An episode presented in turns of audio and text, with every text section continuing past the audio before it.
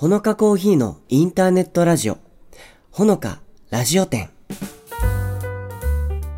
この番組は森の都仙台にコーヒーショップを構えるほのかコーヒーラジオ店、店長ことナオポップとオーナーで焙煎士の高橋周平がお送りします。皆様からのメッセージをもとに一緒にカウンターで話すようなトークを楽しみながらお送りします。どうぞ皆さんも一緒にコーヒーを飲んでいるようなお気持ちでお付き合いくださいね。本日もお客様がいらっしゃいました。いらっしゃいませ。はい、えー、今回も周平さん、はい、えー松島の大自然から お届けしおます。届けしております。でもここの場所なんかまあね、うん説明が難しいですけど、まあちょっと高台で海も近くて、はい、でまあ自然の音も聞こえてて今ねこうセミが鳴いてたりとか、うんまあ鳥がさえずってたりとか。いろんな音聞こえるよね。そう。であと船の汽笛とか、うん。で結構だから線路もそんなに遠くないんですよね、うん。うんたまにこう遠くに電車が走っている音とかも聞こえて。聞こえてね。なんかもういろんな音に囲まれて、うん。えー今回も配信をねこう喋っていきたいなと思うんですけれども、あのなんかそこにまつわりそうな、うんうん。あのお便りが今回届いてるってことなんですけどね。教えていただいてもよろしいです今か回はあのスタッフの富澤店のスタッフの、えー、まっちゃんより。まっちゃん。ねダウンタウンしか今のところ浮かびませんけれども。松澤さんですね。はい。松澤さんからいただいております。はいうん。えっ、と好きな音、うん。苦手な音は何ですかということで。なるほど。いやだから今じゃあうん。このうん。場所に今座っててうん。この中で苦手な音ってあります？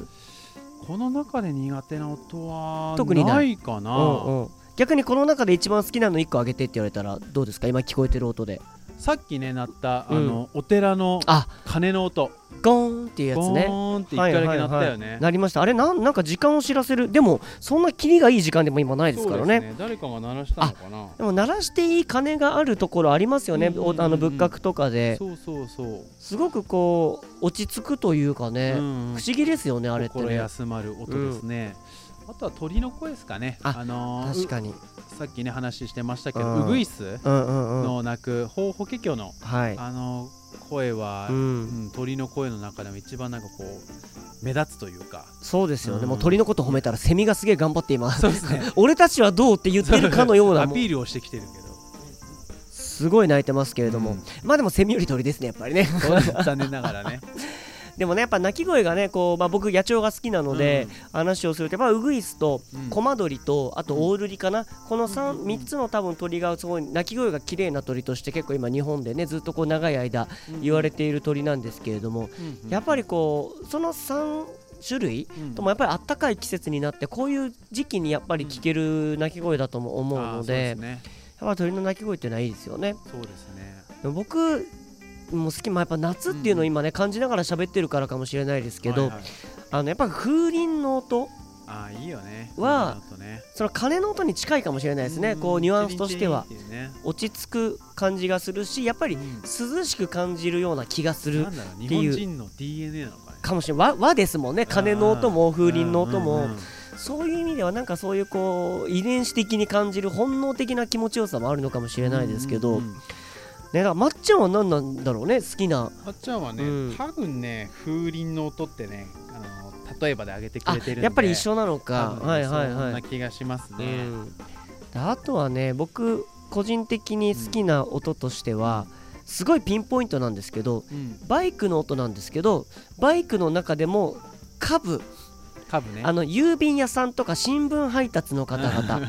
朝ね朝方目が覚めちゃって新聞屋さん来たなとか、そのお家で仕事してる時に郵便屋さん来たな、うん。なんかちょっと嬉しくなるというか心地いい音だなって思ったりするんですよね。新聞。屋さんの音ねご苦労様です、うん。そうそうそうなんか感じるものもありますけど、ね。逆に苦手な音は周平さんありますか、苦手な音は、うん、あの大きいバイクの音。カーブではなくてね。そうです。大型バイクであの、いやはいはい。なんか国道沿いとか、うん。そのなんだろうロケーションのいい場所で聞くば分にはいいんですあけど。道の駅とか。そうそうそう、はいはいはい住宅街の中ですごくたまに吹かしてらっしゃる方とかいるじゃないですか。吹かしてらっしゃる方ねちょっとね今うん丁寧な言葉で喋ってますけれども、はい。心の内は結構うんって思っている音ですよね、全然似つかわしくない,、はいはいはい。そのシチュエーションでやってるなっていうわかります。あの進むためのアクセルじゃなくて、うんうん。鳴らすためのアクセルをされる方いるじゃないですか。それここって思うタイミングありますもんね、そうなんですよね。それは僕もバイク好きですけどそれはやっぱりね、うん。自分が聞く側になるとやっぱ不快だなと思う時ありますもんね。ありますよね。そう。なんかあります？なんか苦手な音。僕はねこれなんかあんま意識してなかったんですけどあのある時に気づいたのが、うん。えっ、とお家の中の音なんですけどえっ、とドライヤーの音とあ掃除機の音。あのなんだろう、電気音プラス風の音というかーはいはいはい。ブオーンみたいな感じがなんか僕苦手なんですよね。なんか自然な感じの音ではないもんね。そうでなんかこう自分が今いる空間からうん。いろいろ遮られてしまうような気持ちになるというかそなんかこう封鎖される感じの気持ちになっちゃうのであんまりこう気持ちそわそわしちゃうので例えばうちの妻がドライヤーやり始めたらちょっと寝室に移動したりとか自分は作業部屋に逃げたりとか 自分がじゃあシャワー浴び行こうみたいなっていう気持ちになるんだなってある時気づいてから空間が全部その音になるもんね。そうそうそうそう、だからなのかもしんないですね。わかるかもでもうちの中でも逆に好きな音、まあ、なんだろう水道の音とか、洗い物の音とか。あー生活音ね。そうあと昔からやっぱよく言うと思いますけど、まな板で何かこう大根切ってるみたいな、うんその大根来てる音いいね。朝が来たぜ感。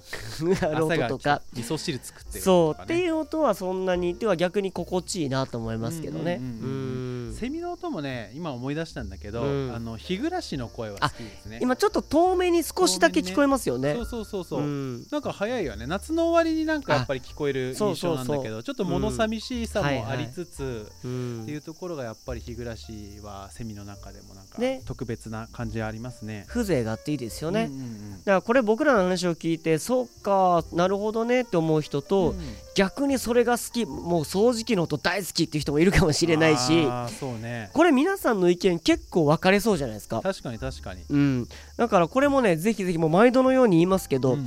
私はこの音が好きですを一旦挟んでからお便り今度いただければ。そうね。そう。この音が好きの何々ですけどこの話をしてくださいみたいな、うんうんうん自分のエピソードもねそうぜひぜひ。嬉しいです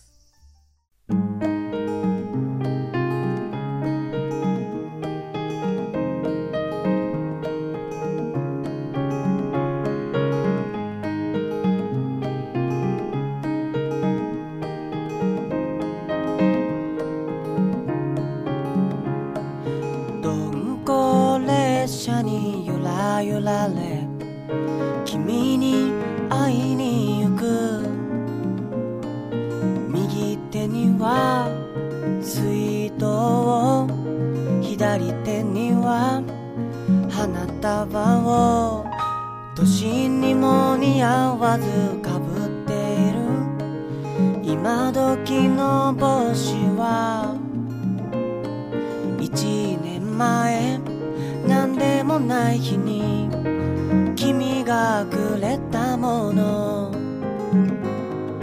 ボックス席の向かい側。恋人たちがまるであの日の。僕たちみたいだな。目的地は君の眠山の上のどかな場所。無人駅を降りてすぐの角を曲がったらぎゅっと花束を握り返した。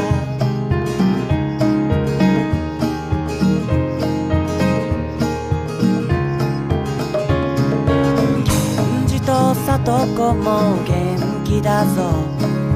孫たちはうるさいくらいさ。みんなで囲む食卓は君の話ばかり。いつでもそばで見守ってて。そんな勝手なことは言わないから。まに会いに来るからさ。話したいのは愛も変わらない。日々のこと。大好きだった。リンゴジュースを水筒からついだらそっと君のそばに飾ろう。心配事が一つだけ。孫娘の結婚相手は一体どんなやつかな。まだ気が早いわって笑うがいい？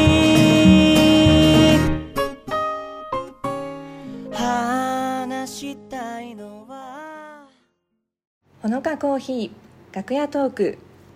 皆様こんにちは。本日の楽屋トークはコーヒーハウスよりお送りいたします。閉店後のコーヒーハウスの和気あいあいとした様子をぜひお楽しみくださいね。開始の鐘が鳴りました。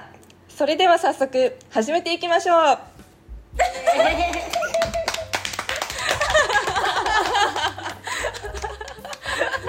ラジオっぽかった。じゃあラジオっぽく始まったところで、はい。はい。お疲れ様です。お疲れ様です。はい。では今日はコーヒーハウスよりお届けいたします、スタッフの紹介からいきたいと思います。はい。はい、えっと、まずは私店長河合美鈴です。はい。お手伝いできてます。半沢です。よろしくお願いします。まゆさんです。まゆさんです ネームでフルネームで はいパートのストーンマキコですはい、まきちゃんです。わかんないけど。まきこさんです。はいでは今日はこの三人で進めていきたいと思います。はいはい。うんと前回あの仙台駅からのうんバトンを受け継ぎまして、はい、はいまあ各店舗の好きなところを、うんうん はいということだったので、えっと今日はあの。忘れてはいけないほのほのかラジオ展をオマージュしながらスタートしてみました。リスペクトを込めて。はい、はい、リスペクトしてみました。はい。はい、あのラジオっぽくね二人のいい声。いい声できてたかな。いい声といい鐘。鐘。のねこれはストが鳴らしました。よ大事だった。うん。ありがとうあのコーヒーハウスの好きなところの一個ですね。この鐘の音。そうですね。そうん、お客様いらっしゃった時にね。そうなんですよ。この鐘の音とともにお客様は入ってまいりますので、うん。聞き慣れた音です。私たちの。そうですね。そうなんです。あの各店舗の好きなところこれ語りきれますか？みすずさん。えっ、と無理です。無理です真帆さんなかなか膨大な量になりますよね。ね。語れるわけないじゃんって質問ね。そうやばいと思って。リミットがね。あるって思うと全然それに従えなくて。そうなんですよ、なかなか。でわかんない。私たちの今回の尺だけすごい長く取ってくれるかもしれない。あちょっとリスペクト込めた分。サービス。サービスが。ちょっとカットなしで そうなるといいんですけど。そうですね。聞いてのお楽しみですね。そうですね。じゃあ始めていきますか？はい、はい。でまずやっぱり語ろうと思ったらコーヒーハウスからですよね。コーヒそうですね。みんな喋りたいですよね多そう分ですね。ちょっとまゆさんから語っていただいていいですか？ハウスの好きなところ。まあいろんな店舗を見ましたけれども見てきたんですけれどもやっぱりこのイギリス風の外観内装もちろんですしあとは焙煎機とか機械とか家具とかが入る前の状態からを見てるので、えーいないけどなんか自分の子供が 育っていくような 親目線で 見てるので何ですかね愛情？愛情。愛情。無償の愛。無償の愛。慈愛。満ちてますね。はいに満ちてます。どんどん成長してる感じありますそうです確ねかにね、本当にはい、はい、成長が止まらないハウスかもしそうですそうです。他の店舗もそうだと思うんですけど、うん、成長が止まらないところみんなで育てていこうとしてるところが私は好きです。れないこれぞ無償の愛。無償の愛愛が。愛が。大きいから。じゃあマキコさんどうですか？えっと私はあの入って1年過ぎたぐらいなんですけどもういつも思うのがスタッフの皆さんがとっても優しいしもう来てくれる方もとっても優しい。もうみんないい人だらけの中で過ごしてるなっていうのをずっと感じていてもう何でも気兼ねなく言える関係だなって私は思ってるし、嬉しもうお客さんも気軽に声かけていただくのも本当にありがたいですね。うん。確かに。本当。人に恵まれました。いい人に溢れている。そう。そうそう。まあ他の店舗とのやり取りは私あんまり他の店舗に行かないので、でもほのかはもう皆さんいい人なのは分かってるんですけどすごいあったかい人ばっかりなんですけど。ホーム？マイホーム？まあまあセカンドホーム？セカンドホーム？本当にみんなあったかいです。すぐ気気をかけてくれるというか、うん。気使って声かけてくれるなっていうのすごい感じるし、それに私も応えていきたいなとも思うし。めっちゃいいこと言う二人ともでも 生き生きと毎日いられるのはもう皆さんに囲まれてるからだなって思っているのでもうそこが本当にハウスのいいところほのかのいいところだと思います。なんかいろんなつける大きくなっちゃったハウスのいいところがほのかのいいところにもでもつながるよねやっぱりね。つながってそうだね。そううんニヤニヤしちゃいますね。ね。えでも本当によく言ってくれてるよねストーンは。そう人に恵まれました そういつもね言ってくれるからそう。本当に。ですありがたい。ありがたい。嬉しい。ありがとう。頑張るね。今のは大丈夫です。みんなで。頑張ってるみんな。じゃあみすずさんはどうですか？はい。満を持していやハウスはもう一番はこだわりが詰まってるところが本当にもう好きで。私もともと家具とか食器とかが大好きなんですけどもう全部いい。そう食器もこだわってるし家具もイギリスヴィンテージのものだったり日本の職人さんが作ってくれたものだったりだかそういうなんかバックグラウンドがすごいしっかりしてて私がもう推せるものたちが溢れ返っているのが 本当にもうその辺にある棚も可愛い。もう椅子も机も可愛いみたいな。目に入る照明も可愛いみたいな。そうですね最近入ってきたタンスも可愛いですよね。そう可愛いんですよ。なんかねもう本当に馴染んで。うん。なんかもうどこに目線をやってももう私のときめきが止まらない。もういるだけで幸せになる空間ですもうあの語り尽くそうと思うとあの一個ずつ長くなっちゃうのでそうですね。このぐらいにしときます。そうですね。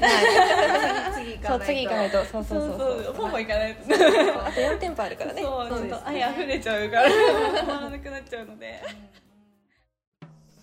いやでもねまっちゃんのねあのいい切り口のー質問切り口がやっぱ鋭くて。感性が素晴らしいですよね。ねこのあれまっちゃんはうんうん。この番組んラジオ店には出たことはないえっ、とあの製造事業部のとして出たってことあかの楽屋トーク、ね、はいはいはいはい。出てくれてたかな、いいですね。そのこういう切り口をどんなうん。うん方がこうねどういう思考でこの切り口でいつも質問をくれてるのかっていうのを一旦ゲストで呼びたいぐらいね。この番組のディレクションをしてくれてるかのようなお題を振ってくれてるわけですけど今回も一つじゃないっていうのがすごいですよね。あもう一個あるんでしょ？だって。もう一個ねいただいてますね。えっと皆さんの職業病について職業病。お聞きしたいと、えこれはと例えばこういうのみたいなのは出てないですね？これ出てないですね。まっちゃんはどんな職業病なんだ、がねこの人にどんな質質問しようかなっていつも考えてるのかもしれないですけど、いろんな職業によってね職業病ってあると思いますからね、はいはいなんかなはんかあります？音楽。いいやもう音楽、まあ、歌を歌うっていう目線で考えたら、テレビの中ストリートライブ、あとはもちろんライブハウスとかで何かライブを見る機会があるとか、はい全部に対してやっぱ演奏のことは見ちゃいますね。演奏のことって例えばどういうところ見ちゃう？なんだろうやっぱり多分一般的な方が見る歌のうまさと、僕らが感じる歌のうまさってちょっと多分違うんですよ。あなるほど。だからその一般の方が何の気なしに聞いてたりとか、うん。逆になんか例えば癖が強いとか、その特徴的すぎて、うん。そんなにこううまさとかを感じてないような歌手の方とかでも、うん。僕らから見るとうわこれはすごいわみたいなマニアックな見方があったりするのでっていうのを見たりとか、まあ、ライブ関係だとやっぱりこの曲とこの曲を連続でやるんだったら、こういう MC 挟んだ方が良くなかったかなとか、あぼえー僕もこの流れやってみたいなとか、その自分にはない部分逆に自分だったらこうしてたなとかっていうその、はいはい。あくまで自分だったらどうするっていうのを基準でうんうん。演奏者の方を見ちゃう癖はあるので、えーね。純粋に楽しんで見てる感じは逆にもうないかもしれないですね。もそうそう結構でそれをやっぱりうん。そういう感覚すら、うんうん。なんだろう打ち砕いて圧倒されることももちろんありますけど、はいはいはいはい。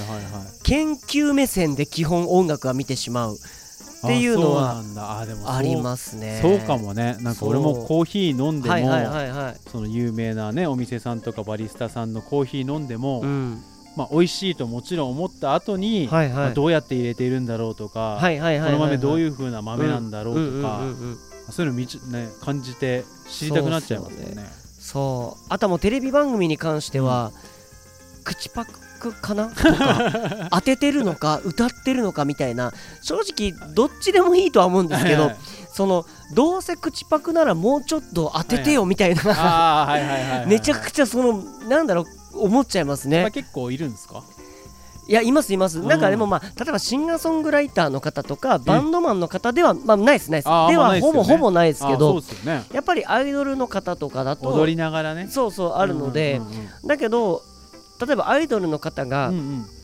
2組続けてパフォーマンスをするときに、片方の方々は当ててるのに片方の方は歌っているとかも結構あるんですよ。ってなった時にその差が結構如実に僕は分かっちゃうから、一般の方からしたらどういう感覚で見るんだろうなみたいな逆に気になっちゃうんですよね。確かに。見てる側もあるんだね。こありの人はますあります。歌っててこの人は当ててるみたいな。ありますあります。それはなんか事務所さんのこう方針なのかあるいろいろ多分ねこうあるとは思うんですけど聞こえ方全然変わっちゃうよね。変わります変わります。やっぱね。りそこはなんか思うので、なんかでもね何を重きを置いてるかやっぱり完成されたものを見ていただくっていうのに、こうやっぱ重きを置いてらっしゃる方々は多分そっちが正解なんだと思うし、あくまで人間味というかね生感を楽しんでもらうみたいなうん。方に持っていくのか多分それは見せたい部分によってくるとは思うんですけど、なんかね自然にそこに目はいっちゃいますね。純粋にエンタメとして楽しめなくなっちゃそううっていう部分もあるある意味職業病病だと思いますね。そっかそっか。あとは個人の話僕側の話で言うと、うん荷物が多いんですよ普段の。はいはいはいはい。でなぜかというと、うん。必ず自分とか、まあ、近いイベントとかがあったりすると、フライヤーチラシ類とか、はいはいはい。あとは CD12 枚は必ず持ち歩くっていう癖がもう10代からついちゃってるのすでごい。しっかりしてる。だから夢なんかこう夢ですもん、そのカバンを持たずに出かけられる休日。なんか使命感みたいになっちゃってて、はい要は携帯と はいスマホと財布だけで出かけた試しがないですね。あそう。コンビニにちょっと行く時ぐらい。あはいはいはいはい。一日ちょっとお出かけして、まあ、外食が一箇所でも決まってたらはいはい必ずカバン持ってきますね。マジで？これはもう妻から毎度毎度言われますねそんな荷物何なの？みたいな。ちょっと食事行くだけじゃん。そうそうそうそう荷物の多さは不安の多さなんだよってよく言われるんですけど そういつどこで誰に紹介さ,、はいはい。ねさせてもらえるかわからないからと思ったら、うんうんうん持ってますうんね。す、ごい。名言だね。うん。荷物の多さはそう不不安安の多さ。なんかねうちの妻も受け売りらしいですけど、うん。なんかどっかで聞いた言葉らしいんですけどだから本当に心に余裕があればあるほど、はいはい。まあ行き当たりばったりでもなんともなんとかなるでしょうみたいあなー。余裕がある方こそ荷物が少ないっていうのはあるらしいんですよね。なるほどね。心理的なこう不安の多さ少なさで。へだからそれはなんかずっとだそれこそ今日収録に来てーうん。要は周平さんとお出かけする、はい。えー映像を撮るラジオを撮るっていう、もう完全なる目的があるにもかかわらず、うんうん。もしかしたらどっか道端で誰かに会ったら こういうことをやってますこういう音楽やってますって はいはい。お渡しできるタイミングがあるかもってなるとやっぱりそういうカバンできちゃいますね。今日もねあのコーヒー屋さん一軒ねブルそうとかブルーベイコーヒーさんそうそう。そう寄らせていただきましたけども。あそれで名刺交換したりとかねそう名刺もやっぱり持ち歩きますし、うんそれで一言どんな音楽やってるんですかとかって聞かれた時にスッて出す。自分からあまりにガツガツいくのはあんまり僕も好きではないから、うんうんうん。営業営業しちゃうのもね、うんうんうん。あれですけど興味を持ってくださったタイミングとかだと、なんか渡したりとかやっぱしたいなっていう意味では持ってたりはしますね。えーすごい。職業病ですね。ですいね。い。職業病です他に何かあります？えー、なんだろうやっぱこう、うん。飲食店とかねはい。行ったりするとお店の作りとかはやっぱ見ちゃいますよね。あそれはなんかそのオペレーション上とかお店の見せ方みたいな部分で 空間をこう見ちゃうみたいな。あ、うんうん。ここのなんかこの物販の作り方いいなとか。見たくなるなこれはみたいな、うんはいはいはい。この席の配置いいなとか、うんうんうん。ここのカウンターでこうしずる感を演出はいしてはいはいるんだはいはい。なとかあとなんだろうあのー調理器具とか今はねオープンキッチンのとこ多いじゃないですか、はいはいはいはい。調理器具とかもこう見せるうん。調理器具のなんうんかねこうドラマとかにありそうなはねいはいはい。はいなんかあのフライパンとかがこういい感じに吊るさちょっとれてるとか映え感もあるようなね。そうそうそう、はいはいはいそういうの見てあうまいなとかいうのはやっぱり見ちゃいますね。そうか席のみならず厨房側というか、うん。そこまでの先までやっぱでも目に入るところも最近多いですからね。そうですね。あとお客さんもどういう人が来てるのかなとか。客席も見ちゃうとよ見ね。ちゃいますね。なんか若い人なのかなとか。うんうんうんうんあ主婦の方が多いんだなとか。あサラリーマンで一人の人とかも来るんだなとか、なんかそういうとことあのインスタグラムとかで拾えないようなね、そうそう肉眼でしか見れないものもありますからね。そうそう、なんかうそういうところを見ちゃいますね。なるほどね、うん。あと前ね昔仕事ね、違う仕事してたって話。あはいはい。お勤めだった時のね。そうですね、あのー、20代前半の頃うんはい。オフィス器具の販売ビジネス本って言ってあの外線ボタンがいっぱいついてる。電話機。はいはいはい、ね。オフィス用のお電話ですね。それを売ってる時とかに、うん。やっぱりこういろんなどこにでも置いておいてはい置いてあるんですよ、会社とかん。郵便局とかどこ行っても置いてあるんで、それを見るとあどこどこの機械使ってるなとか、はいはあのメインの基板のところはああそこについてるなとか。そういうのねめっちゃ見てましそうですね。カフェ好きの人はもしかしたらキッチンの作り方とか見る一般の方もいるかもしれないですけど いくらカフェ好きでも カフェカフェの電話機どうなってんだろうなみたいなそこまで見ないですもんね。そう。回線のね流れとか。はいはいはい。あ光回線つあの外のボックスとか見て、あここ光回線使ってるなとか。もう電波状況まで。はいはいはいはい。あここ ADSL だなまだとかそういうの昔見てましたけど今はまあコーヒー屋としてあうん。の焙煎機こういうのあ使ってるなとかもそうですけどうん。あとはこう煙突。煙突のまあ位置とはい。長さとうん。あの配管の太はい。さとかなんかそういうのをやっぱね見ちゃいますね。そっかやっぱりそのカフェそれこそカフェ好きであっても、うん。多分焙煎機あこれかっこいいな映えるなとか、うんうん。逆に焙煎機にも詳しくなったりした方でも、はい。このメーカーのだとかこの国のものだぐらいまでは,、マニアな方はいるかもしれないですけど。ね。いらっしゃいますね。ただ煙突の。煙突ね見てるね。一般の方はねなかなかいないと思います、いないですよね、うん。いや多分それはそういう意味ではそこまで目がいってしまうっていう職業病かもしれないです焙ね。煎機に限らずあの薪ストーブとかの煙突も見ちゃいあますね。あなるほどね。いい煙突してるなはいはい。そうもうどれがいい煙突かわかんないですからね 普通ね。いやそういう意味ではまあ確かに。うん、らまっちゃんもねそのやっぱコーヒー屋さんの人間ではありますから、そうですね。もしかしたらそのなんだろうやっぱ部門としては製造そうですね。お菓子作りですね。そのそれこそキッチンの方とか目に入っちゃうのかもしれないし、ね聞いてみたいですね。ねまっちゃん意見もぜひねうん、追加でえーいただけたら嬉しいのでね。もうまっちゃんは準レギュラーということで 今後も携わっていただければと思います。それではここから PR コーナーですけれども、はいえーまあ、前回はねこう、まあ今夏ならではのうんうん福袋の話とかもありましたけれども、はいえーこの8月後半、まあ、この時期でなんかほのかさんからの、まあ、お届けしたい内容っていうのはどういった内容になりますか？そうですね。やっぱり暑さも厳しくなってきてう、ん。なかなかこうね、あのー注文してから待ってる間、あテイクアウトもねうちの店やらせてもらってるので、うん。待ち時間結構暑くて辛いなって方も多いと思うんですけど、あのーモバイルオーダーを始めまして、なるほど、はい、7月末ぐらいから始まったばっかりの末サービスなんですけど、うん。あの注文を事前に入れておいて、はい。あとは受け取りに行くだけっていう、なるほど、はい、すごい便利な機能が使えるようになったんですね。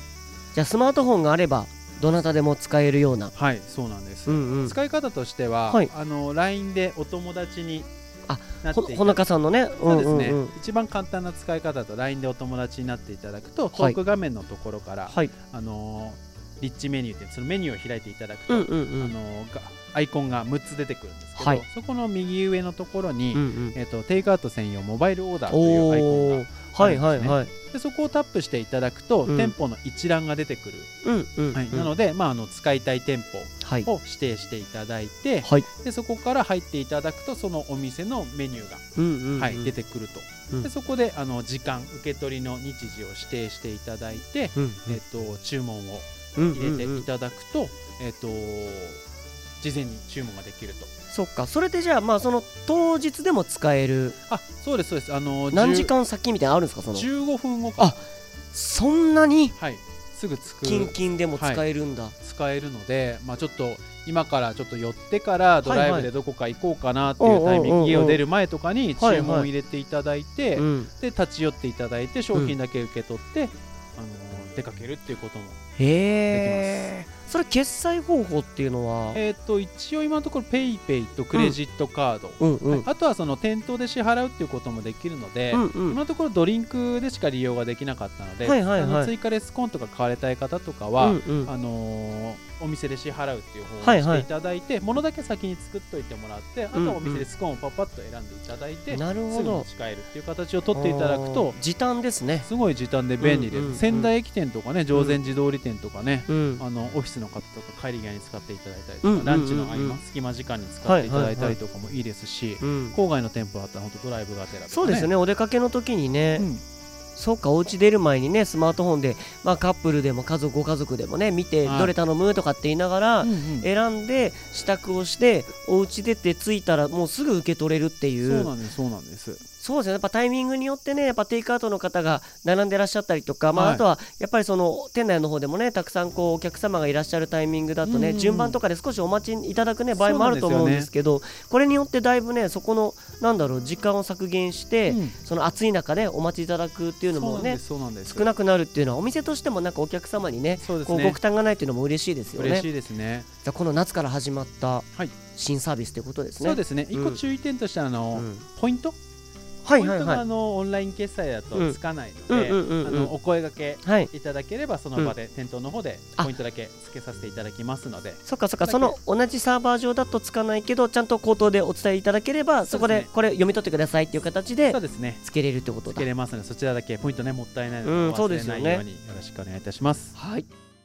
はいということで、えーはい。今回配信分もえー間もなく閉店の時間となってきましたけども、はいまあなんか僕ら割とねこの収録自体はね、うんうん。そのまあこれまあポッドキャストなので、はい。皆さんがお聞きいただく時間帯というのも皆さんの生活に伴った、えー寄り添ったお時間にこう楽しんでいただけてたら嬉しいなと思うんですけど、はい。まあ大抵収録するのって昼間が多いじゃないですか。ですね。で今日の場合はこう撮影をちょっとうん何時間かはい。させていただいて、はい。まあ日が傾き始めぐらいからね、うんうんそうですね。こうちょっと収録ラジオ店の方は始めてたので、うんだいぶ気温も変わりましたよねまたそうねですね。そう。少しね風涼しくなってきて過ごしやすくなってきましたね、そう。だからまああの外での収録ってやっぱ気持ちいいので、うん。今後もねなんかこうタイミング良ければねこうやって野外収録なんていうのも楽しいなと思うんですやりけどたいですね。やっぱりこう夏ならではですからねこの音だけで今いつかわかるっていう。うんうんうんそうだね。そう。結局セミがそうさせてくれるけどうんうんうん。それ以外の時期だと今がいつなのかってそれこそね音の話今日ありましたけど、うん季節を感じる音って意外と少ないかもしれないですね夏以外は。以外少ないね。うん、だからやっぱねこのできるうちはこうやって外の収録とかもね、えやりつつ、えー皆さんもぜひね外で収録するならここ気持ちよさそうだよみたいな。そのロケーション情報もいいですね、うん。僕らやっぱ今日もそうですけどあの機材を持ち運べるモバイル的な、うんうん。うんあの機材も揃えて収録しておりますので、大抵どこでも行けますから、はい。おすすめの場所あったらね、教えていただければと思います、はい。えそして、えー何かね気になることとか聞いてみたいこと、えー素敵な情報などあれば、えー今申し上げた通り、えーぜひお便りでお寄せいただければ皆さんと一緒にこの番組ラジオ展作っていきますので、えーぜひ詳しくはインスタグラムのプロフィール欄はい。からリットリンク飛んでいただいて、ラジオ店のお便りここだよっていうところを押していただければ、フォームもありますので、はい。思いついた時にぜひお送りいただければと思います。お願いします。それでは、えー松島からお届けした8月配信分この辺でお別れしたいと思います、しゅうやさんありがとうございました。ありがとうございました。海渡った街で生まれたコーヒーまばたきもままならない。絶妙な焼き加減で。ふわっと広がっていく。それは正直